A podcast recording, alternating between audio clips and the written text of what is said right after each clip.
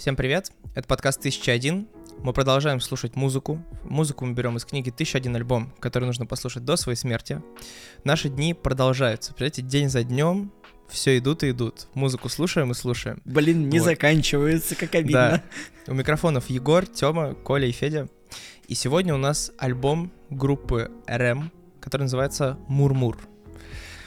Через призму современной музыки вы можете подумать, что это может быть как-то связано с Дорой или Maybe Baby, но нет. Нет, там есть другая, которая кис-кис-кис-кис, я котик, ты котик, это другая. Это другая. Это Жанулька. Жанулька? Жанулька! Ты похож А, на кота, Женя, мой сосед, привет. Вот, собственно, э, этих ребят можно назвать первопроходцами альтрока, и сегодня я расскажу почему. Вот, с точки зрения жанра, на самом деле, тут все супер неоднозначно, потому что можно на- назвать А такие Сколько у нас жанры... было первопроходцев альтрока уже просто на подкасте? Слушай, О, у тут, тут есть определенный кстати, уже. контекст. То есть, э, понятно, что в каждой эпохе есть свои первопроходцы, но тут есть прям реально классная история, Слушай, э, которая снова, кстати, связана с Нирваной, которую мы, да, недавно упоминали буквально. А, Все, такой все дороги ведут к Нирване. Что бы это ни значило, да? А, Чё, как с Нирваной, подожди. Слушай, подожди, а как с Нирваной? Нирвана же сильно Я расскажу. появилась. Ну, я расскажу. Окей. Потерпи. Значит, с точки зрения жанров, да, нас- насколько это альт-рок. Значит, иногда это называют джангл-поп, иногда это называют постпанк, иногда это называют фолк, э, фолк-рок, иногда это называют гараж-рок. То есть тут... Короче, когда нельзя выбрать одно, называют да, они перечисляют просто все и такие, ну это вот примерно такой звук. что-то из этого. Да. А, Тут, короче, очень простая бытовая история, как ребята познакомились. Значит, 80-й год на дворе. Гитарист этой группы, он еще не знает, что он в этой группе. Он работает в музыкальном магазине. Обычная жизнь музыканта. Работает в музыкальном магазине, к нему приходит вокалист этой группы, и они знакомятся там. И они просто супер сошлись в музыкальных вкусах, у них просто был лютый матч, и они часто там как-то обменивались музык- музыкой, и, собственно, из-за того, что один человек работал в музыкальном магазине, он, типа, разбирался, да, и очень много советовал, вообще вокалист говорил, что, типа, прям во многом там музыкальный вкус дополнился именно вот работой гитариста, так скажем. Вторая пара участников группы, они вместе играли со школы. Вот. И все четверо, они познакомились в универе. То есть у нас есть две пары, которые объединились в группу РЭМ. Вот, вот такая простая математика. Вот. Они, короче, группу вообще никак не назвали, вообще, когда они собрались. Они просто порепетировали несколько раз и поехали выступать. Они сыграли на концерте у дня рождения. Ну, день, день рождения у друга был. Они сыграли там на концерте. То есть они просто очень любили музыку. Они не придумывали название, потому что очень часто все современные группы, они когда собираются, они что придумывают? Название. А эти ребята придумывали музыку. Еще фотку в соцсети пилит. Да, да, то есть, типа, надо обязательно создать паблик ВКонтакте, надо создать телеграм-канал, фоточки сделать и потом поехать. Ну вот, короче, они собрались в универе, э, сыграли на концерте у друга на день рождения и бросили университет. Они бросили такие, будем музыкантами. Типа, э, красиво? Красиво. Вот, э, название выбрали по итогу на обум. Э, как я сказал, группа называется REM, но на самом деле это REM, что значит Rapid Eye Movement, или быстрое движение глаз. Они просто На деле- в словарь. Я думал, что это очень-очень красивая история для, для названия, типа, ну, э, Rapid Type Movement, это, короче, когда у вас фаза быстрого сна, когда вам сны снятся.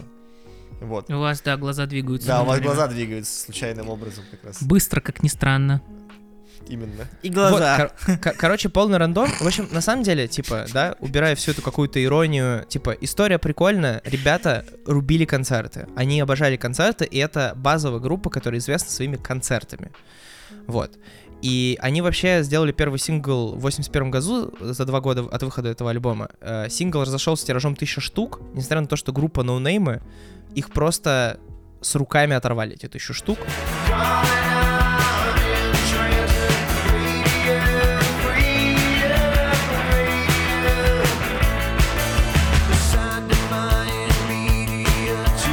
И вот дебютный альбом, который мы послушали. А, предлагаю обсудить, как вам. Потому что мне, если честно, не очень. Вот так я накинусь. Отличный, отличный альбом. Суперский. По звуку великолепный. Э, Альтуха 80-х так звучать должна. На самом деле, вот мы просто поговорили совсем недавно про вот этот альбом э, 16 э, Betweens, или как он? The Go Betweens. Улица А, Go Between- 16 Go Betweens, да, 16 любовников. Lo- да, да, да. 16 Go- The Go. Betweens группа была. А, наконец-то все-таки я определил, как этот жанр называется, джангл поп или джангл рок. Э, Вот с этим характерным таким темпом э, и характерными вот этими гитарными какими-то аккордами, переборами. Вот звук такой какой-то запоминающийся, ложащийся. Слушай, вот, э, Коль, ну- вот тебе в- ну- в тот раз ты хотел сказать, что это там было похоже на The Smiths, вот в этот раз тебе не хочется так сказать?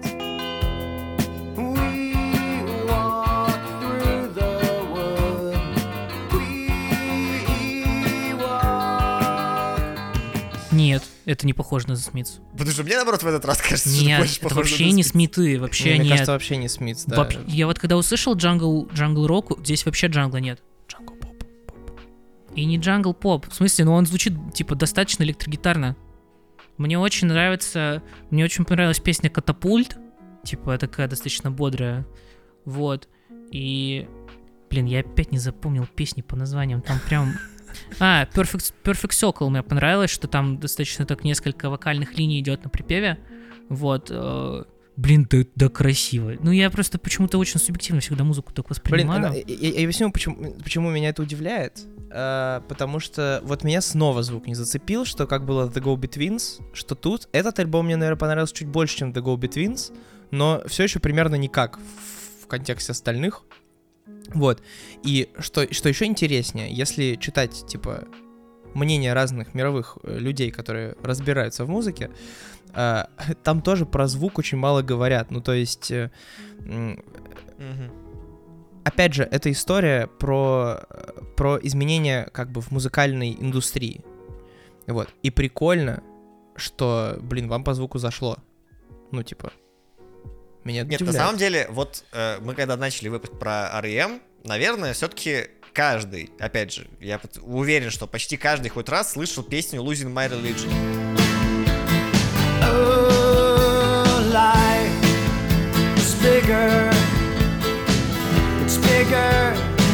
Она вышла позже, это, по-моему, уже Мгм. 90-е были или что-то такое.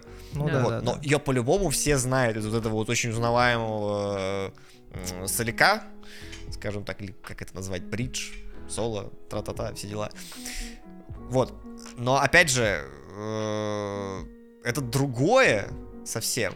Да, это совсем по-другому звучит. А что, вот, Егор, ты сказал, что изменения Да. музы- музыкальной Про индустрии, историю. в чем они... э, Короче, они, э, ну, как, мы- как мы, да, как я говорил, э, они играли много на концертах. И суть в том, что э, у Sony был тогда дочерний лейбл, э, и он пытался захантить эту группу, но они пошли на другой лейбл, на который называется IRS, собственно, это инди-лейбл, прям, типа, все, все по канонам. Вот, и они вообще, короче, с первым продюсером там работа не пошла, они, в общем, попался им какой-то душнило, который, ну, типа, по технике он такой, вот надо вот так, вот все время требования выставляли. Они такие, чувак, типа, мы любим музыку, типа, вот давайте мы с этим поработаем. То есть они прям вот такие ребята. И контекст в том, что они очень много набирали в плане, да, типа, у них появилась большая аудитория, у них появилось влияние, а, у них э, там появился огромный ряд последователей, если смотреть это в контексте, в том числе, которые играли джангл поп, но они остались вот этими типа альтушными ребятами. То есть, например, у всех участников были там равные права. То есть не было такого, что у группы был лидер, который все решает, да, типа у них прям была вот, вот, не, не знаю, можно это назвать типа такой жесткой демократией, типа они буквально все делили вместе, Принудительное. а, у них у всех было равное право голоса, и они что-то делали только если это было единогласно. То есть, типа, они в большой, как бы, музыкальной индустрии остались достаточно независимыми. Они не прогнулись под большой лейбл, они не прогнулись под каких-то, типа, чуваков, они так, ну, то есть у них был, как бы, взгляд, и они его транслировали. И они были не согласны, типа, проминаться, вот они максимально, типа, упирались. Ну, то есть они работали, естественно, без продюсера какого-либо. Нет, они работали с продюсером, но они, да, не то, что типа им лейбл представил такой, работайте вот с этим. Сами да, Ну, они, типа, они говорили, они понимали, что они хотят. Да, а- плане- они, они знали, что они хотели транслировать, и тот И, масштаб, типа, это который возникает и который обычно проминает артистов, да, Мгм. он не промял их. Вот, э, промя- не промял настолько, что Есть журнал, который называется Spin, и он ввел термин вообще в музыкальной индустрии, который называется модель REM, который, собственно, показывал, типа, ну, на- насколько далеко вообще, да, андеграундные чуваки, андеграундное музло может пройти в плане масштаба, как бы не теряя творческости в этом.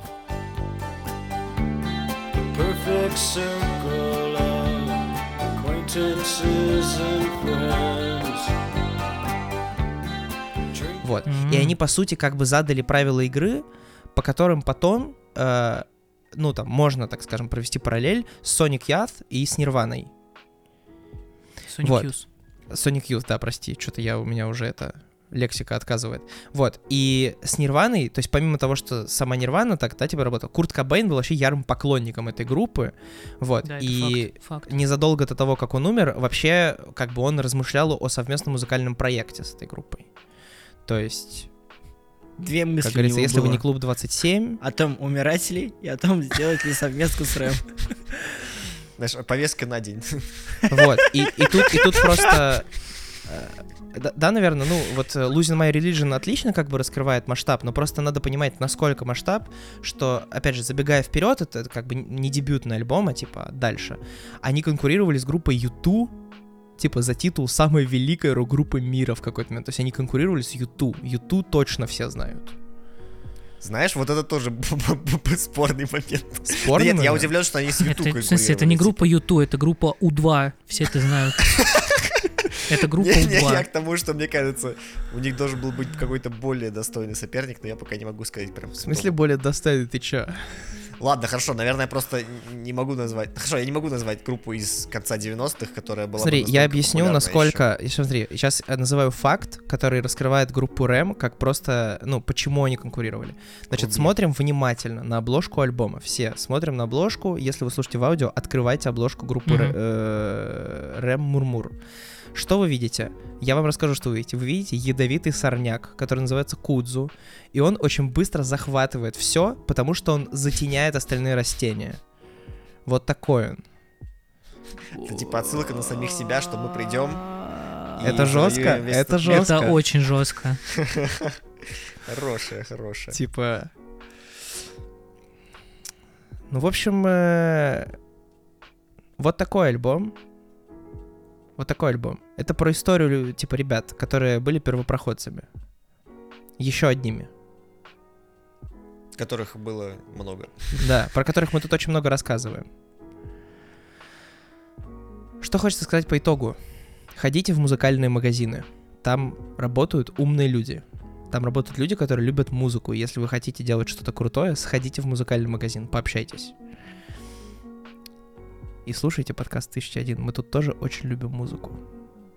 Очень любим, правда. Собираемся по интересам. любовь. Вот. А, смотрите, завтра, завтра последний рабочий день, да, такая ситуация. И после этого жесткий чил. Мы тоже уйдем на каникулы и вернемся к вам 9 января. 9 Завтра выпуск января- будет. Завтра будет выпуск. Завтра будет, да, но после этого каникулы. И мы вернемся 9 января, поэтому, Об этом мы еще завтра скажем. да, мы напомним Мы вам, вы не напомним. забудете. Если что, у нас есть очень много выпусков до этого. Есть еще первый сезон, на котором мы были в более таком э, В более Массовом э, чувственном. продукте, да, и формате. более каком-то эм- эмоциональном. Э, Мы ничего не понимали, но очень хотели говорить да. про музыку. Сейчас мы мы стараемся тоже ничего не понимаем, да? но у нас есть Google, и мы продолжаем говорить про музыку. И мы все еще ищем информацию в открытых источниках, где вы можете сами ее найти в целом. Не смотрите пока не 1001, познакомились. научитесь Вот бы у нас инсайды были. Да, вот мы пока не на познакомились с одним крутым музыкантом из этого списка, к сожалению. Блин. Надеюсь, что туда внесут скоро кого там. Давайте перечисляем. Группу Айгел, Фойлер.